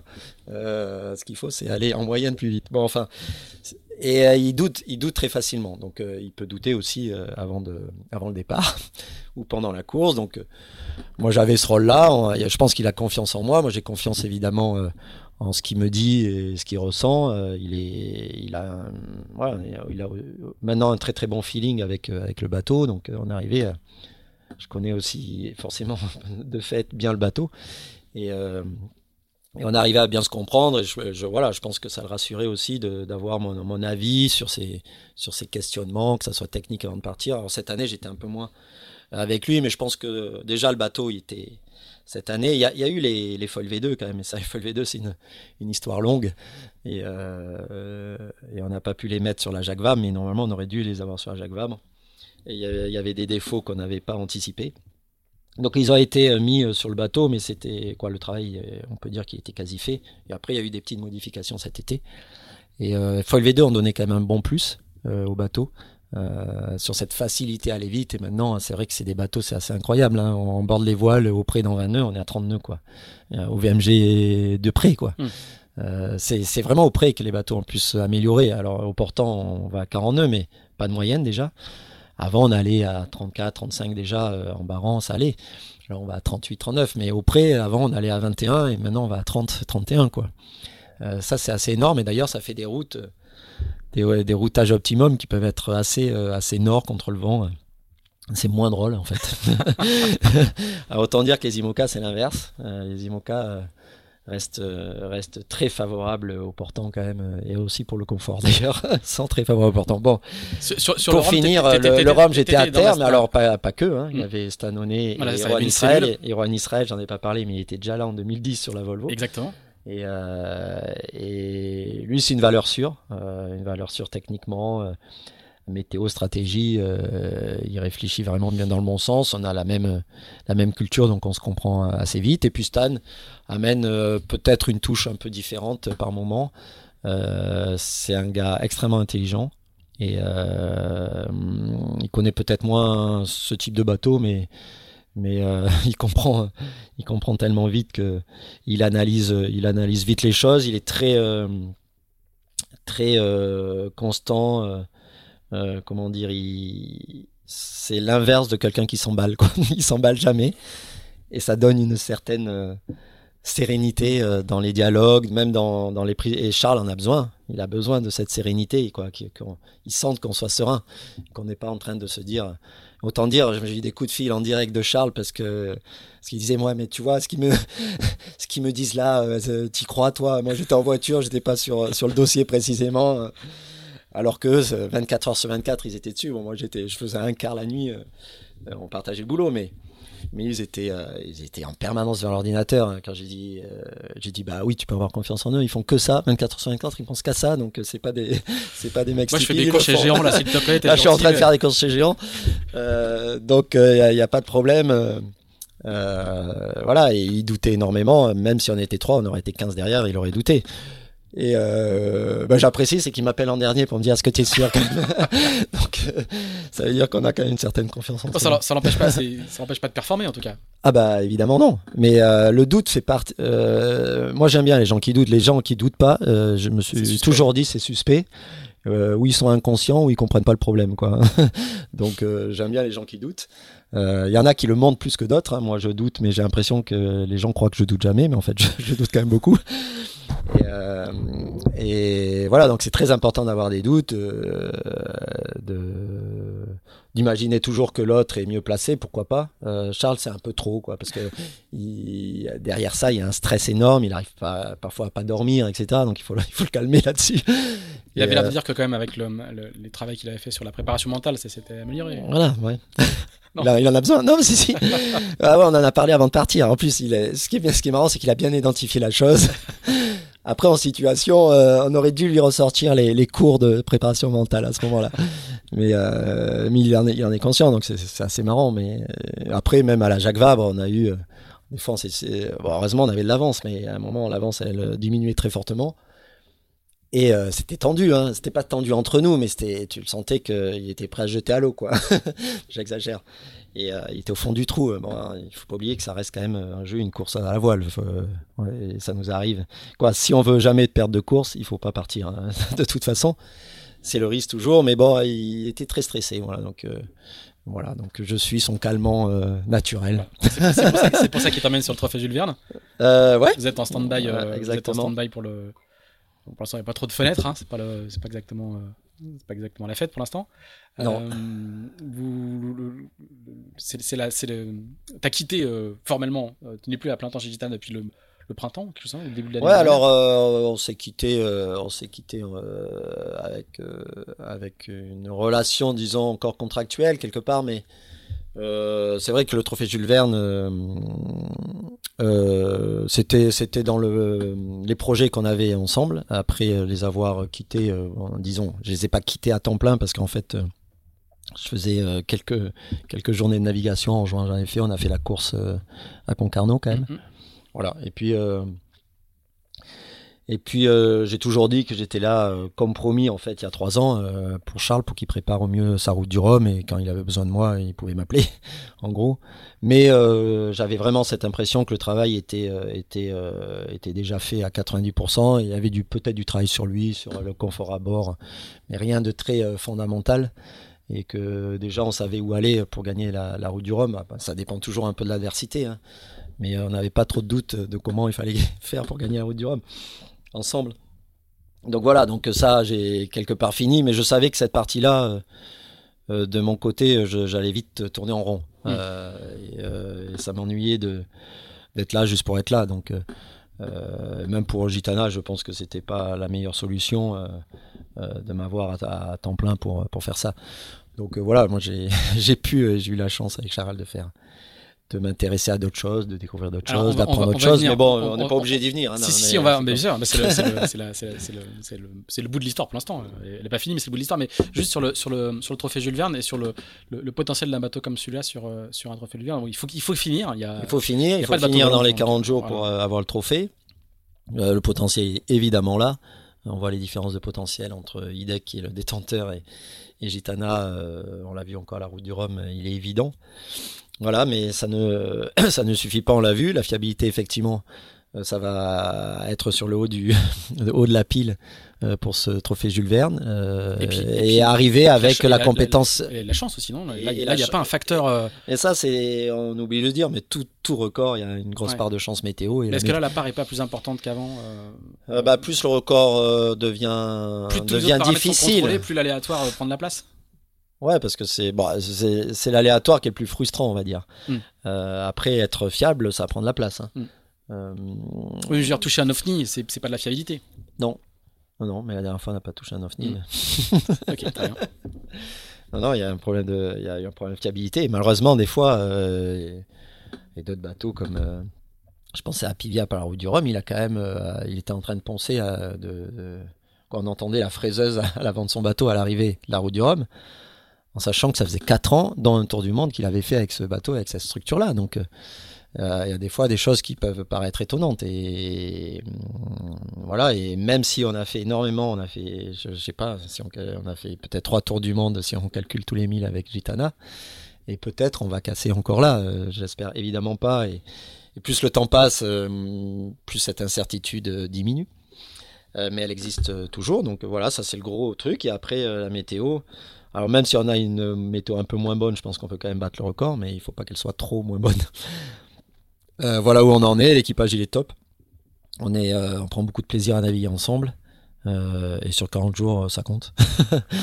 et, voilà, il y a une bonne ambiance avec David, avec Yann, avec Morgan, avec Erwan. C'est vraiment sympa. Donc on a tous voulu repartir ensemble et, j'espère que ça sera une belle histoire.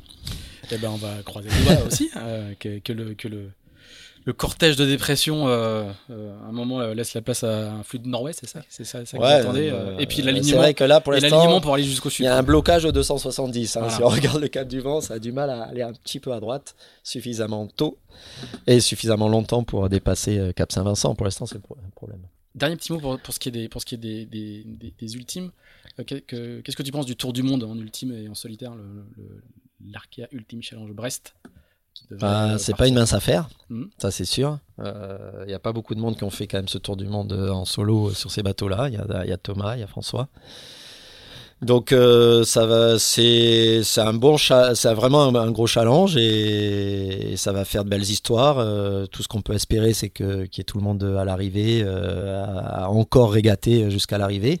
C'est un peu le problème des premiers Vendée Globe finalement. Le premier Vendée Globe, le classement a été fait en Afrique du Sud pour diverses raisons ou de performance ou de fiabilité. Euh, ce qui m'ennuyait un petit peu euh, quand on me disait pourquoi tu fais pas le Vendée Globe, je répondais souvent ça. C'est que la régate, elle se passait sur deux semaines et autant arrêter la course là et repartir. Ça, ça s'appelle la Volvo Ocean Race. pour ça que j'ai aimé la Volvo Ocean Race. Euh, c'était pas le cas la dernière Vendée Globe, hein. donc euh, ça a changé. Voilà, j'espère que la course sera même pour les marins à bord. Je pense que c'est beaucoup plus sympa si la course elle, elle, reste, elle, elle, aille jusqu'au bout et qu'il n'y ait pas trop de, de déchets avant. Alors, euh, contrairement au Vendée Globe, euh, les arrêts sont pas disqualificatifs, même si euh, on perd, on peut perdre des journées à, s'arrêter, mais ça permettra peut-être à plus de monde d'aller au bout. Hmm. Gros challenge logistique. Gros challenge, ouais, le logistique, bon, c'est surtout pour, pour les marins qui seront dessus. Hein. C'est quand même long, c'est c'est pas ah, des ah, je bateaux. Parle des escales autorisées. Ouais, ouais, des escales autorisées, mais même pour les quoi, la course en elle-même, ça va être nerveusement difficile, je pense, pour les marins. Ça, ça t'intéresserait une course comme ça? Euh, oui, oui, j'avais, j'ai. candidaté j'ai, pas, Non, j'ai pas candidaté en, vérité, mais, mais euh, c'est dans, dans, mes cordes, ouais. et un, dernier petit mot, qu'est-ce que tu penses quelle, est ta, position sur le, la fameuse histoire, le conflit entre, entre le, design et de d'adéquation à la jauge de, de SVR Lazartig et, et, la, et la classe ultime C'est quoi ton. Tu t'es jamais exprimé dessus Moi, je, je, pense que ça a pris des proportions euh, bien plus importantes que ce que ça aurait pu être. Euh, si euh, je ne trouve pas qu'il y avait un intérêt à, rendre ces discussions grand public déjà d'une part. C'était pas forcément la, meilleure solution pour pour assainir le dialogue. Au, contraire, ça, ça, a jeté de l'huile sur le feu. Euh, et que on a, n'y a jamais eu une voie technique euh, constructive qui a été euh, pour pour répondre à quand même une interdiction qui a été émise par deux fois par World Sailing finalement. Et oui, je, je, comprends François qui qui dit qui a des arguments pour dire ce que dit World Sailing. Euh, ce que dit l'arbitre finalement euh, est, euh, est, est, opposable. Sur, on peut s'y opposer. Il, a des, il a des arguments qui sont qui sont pas jetés du tout. Et je comprends sa frustration de se dire voilà les, arbitres sont, sont pas bons sur ce sur ce coup-là et, ça l'embête. Et jusqu'au bout, il a dit non. En gros, ce qu'il dit, c'est que j'ai raison et que mon bateau, il est dans les règles. Le problème, c'est que les règles, elles sont, il y a une interprétation derrière et que l'interprétation, il y a un arbitrage et l'arbitrage, il faut malheureusement s'y confronter. On n'a pas trop d'autres choix.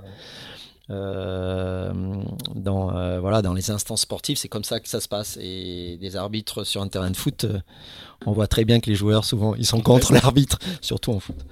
Voilà donc à un moment un moment parce que par deux fois ça, ça, a été émis de la quoi la l'interprétation et le jugement a été fait par deux fois, j'ai l'impression, hein, par, euh, par World Sailing. Donc à un moment, il faut s'y soumettre et proposer quelque chose technique pour, pour, pour répondre. Et moi, je pense pas. J'ai pas l'impression que la réflexion ait été menée assez loin et précisément. Je pense pas que la solution technique soit soit si complexe euh, et que, et que l'idée de, de, François et de l'équipe de l'équipe de Mer Concept, euh, une idée, euh, une idée performante, soit complètement gommée. Au contraire, il a, il a vraiment moyen d'y répondre de façon intelligente. Et à partir du moment où il propose une solution technique, je pense que là, le dialogue, il va y avoir une négociation parce que évidemment, la limite entre règles, c'est pas blanc ou noir. Donc, mm. Euh, à un moment, il y a une négociation. Euh, est-ce que ça, ça passe? Est-ce que ça, ça passe? Est-ce que ça, ça passe? Mais il faut, il faut aller dans, dans ce sens. Et euh, j'espère que c'est ce qu'ils sont en train de faire. Semble-t-il. Semble-t-il. Et je trouve ça très bien. Et j'espère pour lui que le bateau ne va, ne va pas changer son concept à cause de ça. Et je pense, moi, en ayant regardé, évidemment peut-être moins que, mais j'ai quand même regardé, qu'il y a des solutions techniques euh, sans, en, modifiant de façon relativement modeste le bateau. Voilà. Sans, et sans dégrader euh, sans dégrader l'esprit son, son esprit et l'intérêt qu'il y trouve euh, et l'idée qu'il a eue qui, est, qui, est, qui, est, bonne. Voilà. Après, est-ce que j'aimerais naviguer sur un bateau comme ça? Pas forcément. Je pense que ça enlève un peu de, de plaisir aux navigants. Déjà, juste de plaisir et c'est important d'y penser. à ce, voilà aux sensations que l'on a à bord, au plaisir, etc. Et c'est c'est un peu dommage d'être dans une cave. Hein. Euh, mais je, je, disais aussi pour euh, Thomson au, au Vendée Globe, et même, les même pour le grand public, je trouve pas ça bien. Les images qu'on a vues de Thomson, on a l'impression que euh, c'était filmé dans un studio à Los Angeles. quoi. c'était plus un mec qui faisait le tour du monde. Et je pense pour les complotistes, on peut dire qu'il a pas fait le tour du monde et qu'on n'est pas allé sur la Lune et que lui, il a pas fait le Vendée Globe. bon. Je te laisse la responsabilité de, tes propos. Alors, on, va, on, va finir cet épisode avec, le, avec l'IMOCA. Euh, puisque enfin, après tant d'années de carrière, euh, tu as fini par t'intéresser à l'IMOCA. on m'a forcé. on t'a forcé. Euh, non, des blagues à part. C'était, c'était, on t'avait jamais vu naviguer en IMOCA. T'as jamais fait de Jacques Vabre, de Jacques Vabre avec, avec quelqu'un. et puis voilà, on t'a vu, on t'a vu arriver dans, le, dans, le, dans l'équipe de, dans Charel et dans l'équipe de, Jérémy. Est-ce que tu peux nous, nous, raconter un petit peu justement comment, qu'est-ce qui fait que tu t'y, tu t'y intéressais, comment comment t'es arrivé dans, dans cette équipe? Et quel est, quel est bon, ton rôle, on le, on le voit à peu près, mais comment du coup, quel, input tu, tu, amènes dans, dans, une équipe euh, comme celle-là? Alors je suis arrivé dans l'équipe euh, Alors Jérémy, on a navigué pendant l'étape de Dongfeng. Il était à bord aussi, donc c'est presque la, la, fois la plus longue que j'ai navigué avec lui. Et puis après, il m'a sur Charalin, avant le Vendée Globe, il m'a dit est-ce que tu veux faire une nuit avec nous? On a les nouveaux foils, ils avaient une foil V2 tu pourras nous dire ce que tu en penses. dis, et, moi, ça m'intéresse, comme à chaque fois, je suis super curieux. Et c'était euh, effectivement une des classes euh, que je connaissais pas, que je maîtrisais pas. Et donc, j'arrivais avec un, euh, pareil, avec, avec une expérience qui n'était pas du tout celle de, du monde de l'IMOCA en général et du monde du vent des globes. c'est pour ça qu'il demande de venir. Et c'est peut-être pour ça qu'il demande de venir, effectivement. Il y avait Morgan aussi, mais Morgan, lui, il connaissait plus les bateaux. Et euh, quoi dire Par ailleurs, euh, je suivais parce que parce que c'est la classe euh, en course au large où il y a le plus de bateaux neufs, où il y a le plus de nouveaux architectes, où il y a le plus de nouveaux concepts. C'est quand même une classe super dynamique et quand on aime l'architecture et la performance en bateau, c'est incontournable quoi. Mais même, je pourrais même dire ça des 40 pieds avec plein de bateaux neufs. Le problème des 40 pieds, c'est que, euh, c'est que la jauge interdit quand même beaucoup de choses. Il n'y a pas de foil, il n'y a pas toutes ces choses-là, donc il y a un peu moins. Le champ de développement est ouais, moins... le champ de moins, moins attractif euh, d'un œil extérieur, voilà.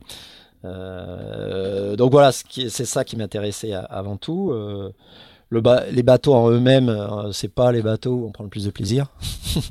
mais les quelques navigations que j'ai pu faire euh, on va revenir après au début de la question, mais euh, en, ultime, j'ai jamais eu, euh, on va dire, on a perdu un peu le plaisir de voir 10 bateaux bord à bord à, hmm. se tirer la bourre avec un qui avance mieux à un moment, un qui avance moins bien à un moment, ça se joue à une manœuvre. En ultime, il y, a, le développement plus la course en on crée, on crée de l'écart et puis ouais. c'est plus rien quoi.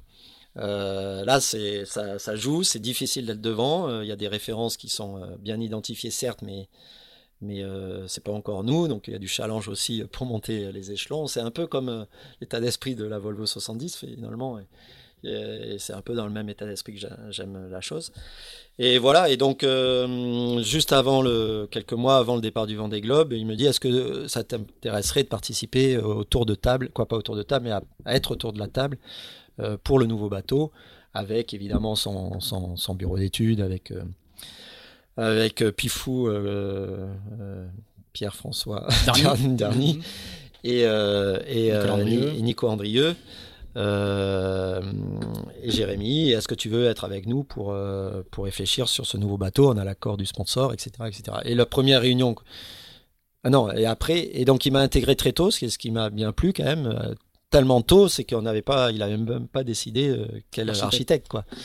Donc euh, ça, déjà, c'était une marque de confiance qui m'intègre assez tôt et, on a discuté euh, aussi euh, déjà sur le choix des, projets des architectes. Qui, et voilà, Jérém a montré une belle ouverture dans le sens où déjà il a demandé quasiment à tous les architectes, même à ceux qui soi-disant n'étaient pas en vogue à ce moment-là.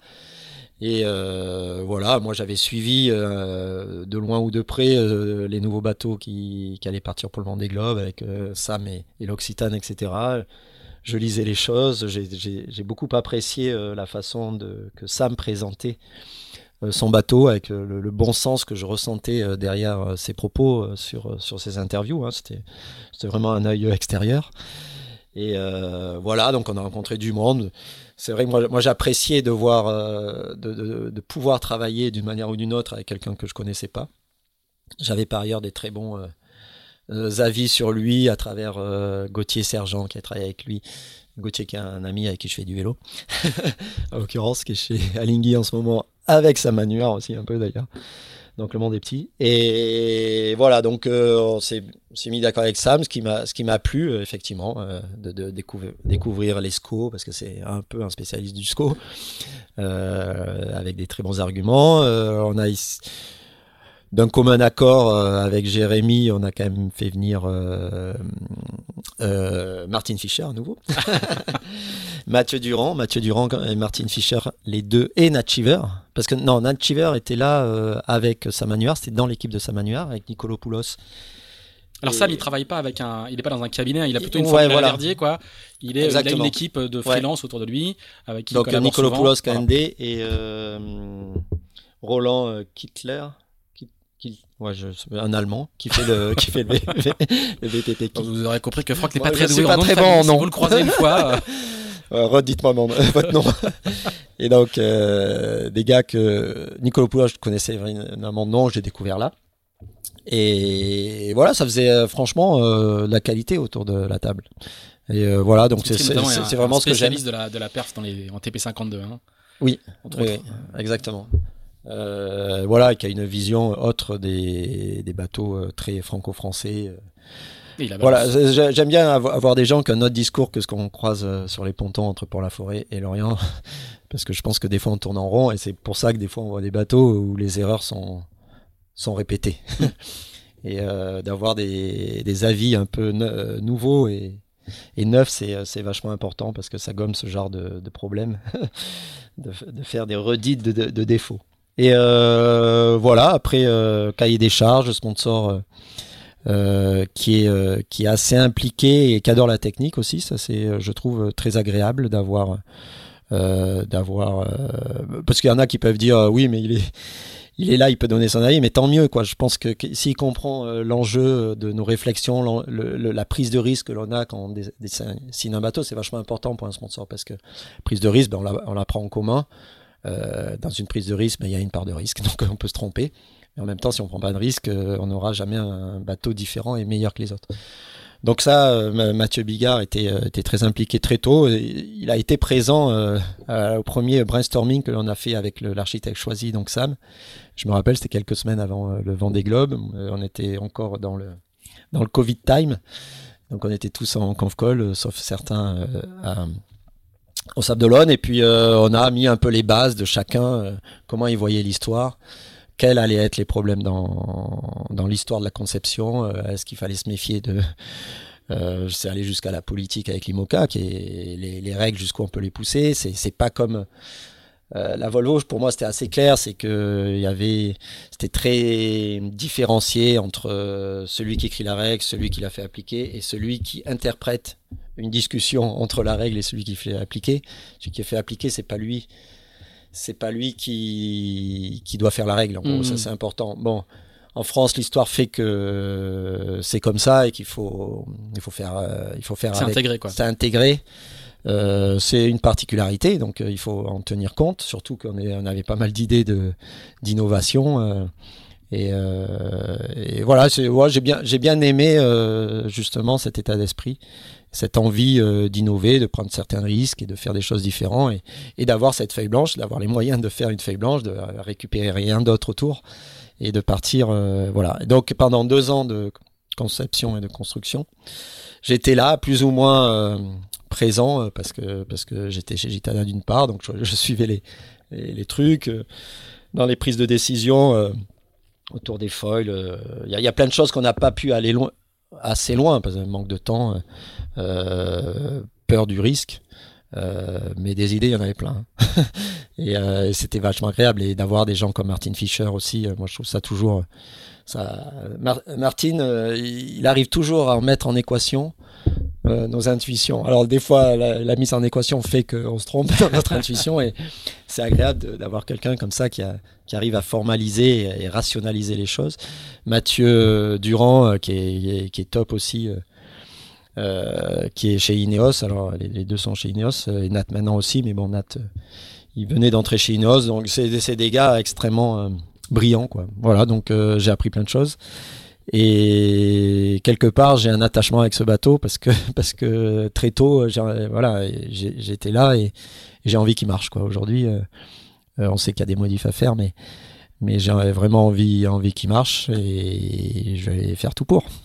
Et, et tu vas faire la Jaguar. t'es- Et je vais faire la Jaguar. Alors, je sais pas si ça a été annoncé officiellement. Si, mais dès, non. dès- le, dès- dès le début. Enfin, je- Non, c'était une des possibilités. mais- Ah oui, d'accord. Ouais. Bon, bah, du coup, elle est confirmée. Merci. T'as un scoop ou quoi? Euh, c'est une, grande première pour toi de faire de l'IMOCA en course.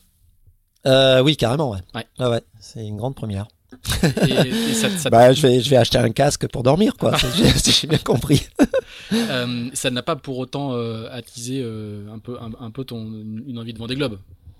Là, tu m'as dit, euh, tour ultime, c'est dans mes cordes, mais là, le, le Vendée Globe. C'est dans mes. co- Ouais. Si, si, pour- pourquoi pas Pourquoi pas Sur un des- malentendu.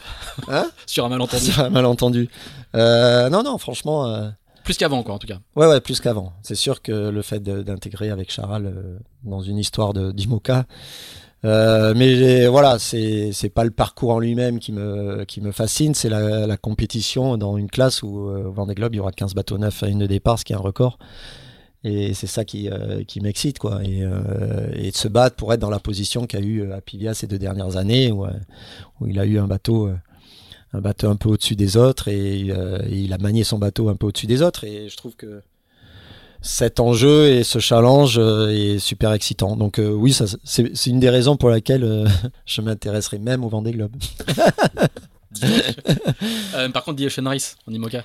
Et The Ocean Race, alors je suis impliqué avec Eleven Horse en fait. Euh, déjà cette année en tant que en tant que spare euh, avec Jérémy. Alors je sais pas si c'est officiel, mais non, je sais jamais l'impression. Mais tous les deux, euh, ils ont un équipage de titulaires formé depuis longtemps. Et, et Charlie Enright a conscience que sur la fin du parcours, il peut y avoir des, de des fatigue. fatigues. Mhm. Et donc on est là pour répondre à ça. Et du coup, j'ai fait un petit convoyage avec Eleven la semaine dernière. Et c'est le seul moment où j'ai pu tester le bateau avant euh, qu'il m'appelle pour faire une course. Alors, autant dire c'est faible, mais euh, on sera bien entouré par des gens qui connaissent le bateau. Et voilà.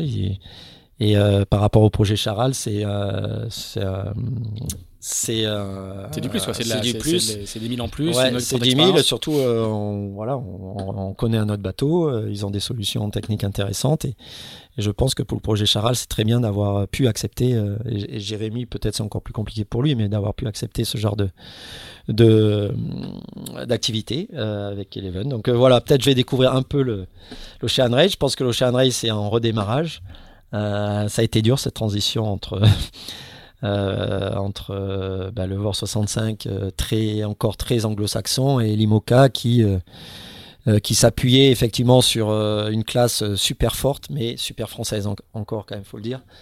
Et, et le, mélange est en train de se faire mais je pense que l'organisateur le Ocean Race s'attendait avoir plus de, de motivation de la part des, des projets français euh, qui sont là pour le Vendée Globe il s'est dit entre deux Vendée Globe euh, euh, ma course, elle est géniale. Et c'est vrai que c'est une course. euh, le format, je trouve super sympa. Et, et en plus, ce que je pense, c'est que celui qui fait le Vendée, l'Ocean Race là, il va avoir un gros plus, un gros bonus pour le Vendée Globe. Ouais, mhm. Parce que mener son bateau en équipage dans le sud, c'est la meilleure façon de connaître son bateau. Et euh, pour ceux qui font que le Vendée Globe, ils, ils vont une seule fois dans le sud en 4 ans. Et autant dire, euh, quand on passe le Bonne Espérance, euh, le monde change hein, Mhm. quand même. Et ça, on oublie un peu. Et euh, c'est vrai aussi pour le Jules Verne d'ailleurs.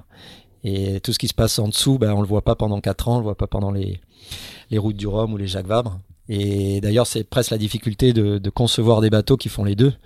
C'est qu'on peut être frustré pendant 3 ans, mais avoir un très bon bateau pour le Vendée Globe. Et ce qu'a montré euh, Jean Le Cam, bon, de façon un peu trop extrême, mais finalement, euh, Jean Le Cam, ça a été avec un vieux bateau et une vieille conception, euh, un, des, un de ceux qui a le mieux passé dans le sud, ou même Bestaven, hein, qui était un ancien bateau. Et, et ça, on le remarque qu'une qu'une fois sur zone, on va dire. Voilà, donc ça, c'est des genres de réflexions, évidemment, L'édition d'après, du coup, va, cette édition-là va, va être Voilà, observée. j'ai j'ai l'impression celle d'après, va, va être observée, c'est pour ça que c'est important qu'elle réussisse. Et moi, je serai le premier à promouvoir et voir à naviguer euh, euh, pour l'édition euh, suivante, parce que je pense que c'est une super formule pour les sponsors qui s'engagent dans le Vendée Globe et que euh, ils ont autre chose, ils ont envie de faire autre chose entre les, les quatre ans du Vendée Globe et voir de l'international. C'est comme d'habitude, ça, ouvre quand même. c'est une vitrine à l'international médiatique qui, qui n'existe pas sur les courses comme le Vendée Globe. moi, ça te fait un carnet de balles bien rempli pour le- les mois et les années à venir. Ouais, ça va. Ça va. Et on n'a pas parlé, tu fais de l'ETF 26 aussi, tu fais des petits trucs comme ça. euh, Ouais, c'est euh, super sur, euh, sympa, ouais, avec euh, Mathieu Salomon qui m'a invité deux fois l'an dernier. Et euh, T'as toujours fait des petits trucs comme ça, des petits side projects avec des jeunes notamment. Je me souviens que t'as Ouais, bah, il- fait de l'Open 750 à un moment comme ça avec un équipage de la Trinité. T'as Ouais. fait. euh, euh, tu- J'ai fait du match race à un moment. Ouais. On a été champion de France de match race. J'avais oublié quand j'écris mon truc. Avec euh, ça, c'était ce qu'on faisait un peu en hiver. Ouais, ouais, ouais, moi j'adore. hein. J'adore. Et le TF26 avec l'équipage là, avec Mathieu et compagnie, euh, on s'éclate bien. Et les bateaux sont, sont top en fait. Euh, ils pourraient être plus polyvalents euh, en changeant des petits trucs. Mais dans l'abri, ça va vraiment vite et c'est challenging. Voilà, donc euh, très beau circuit aussi. En plus la coupe, plus etc. On verra. Très bien. Bah, Franck, merci beaucoup. Merci, d'avoir pris le temps de, de, de recreuser euh, la, la, dernière décennie. C'est un travail de, de, mémoire important. Ah, ouais, déjà, j'ai perdu tous les noms. Je sais pas si tu as vu. Ouais, donc... ça, ça, ça s'exerce. On, on, fera une séance euh, prochainement. merci beaucoup d'avoir pris le temps de, bah, recreuser ce qu'on avait un peu balayé, balayé un peu trop vite. Du coup, je pense qu'on a refait une bonne, on a remis une, une, une bonne couche. Donc, je le redis, écoutez le premier épisode pour avoir jusqu'en 2010. Ça va être très long. Voilà, ça va être très très long. Vous allez pouvoir passer une petite semaine euh, sur, sur, la route ou, euh, ou en train euh, ou en avion avec, avec Franck Galazari. Merci de nous avoir suivis jusqu'ici. N'hésitez pas, comme d'habitude, à nous dire ce que vous en pensez. On répond à, à tous les à tous les mails à propos des podcasts, à, tous les mails en général et en particulier à ceux sur sur les podcasts. Euh, voilà, on se retrouve dans 15 jours et je n'ai pas encore j'ai une petite idée mais je n'ai pas encore d'invité pour pour dans 15 jours. Salut Franck, merci. Merci. merci.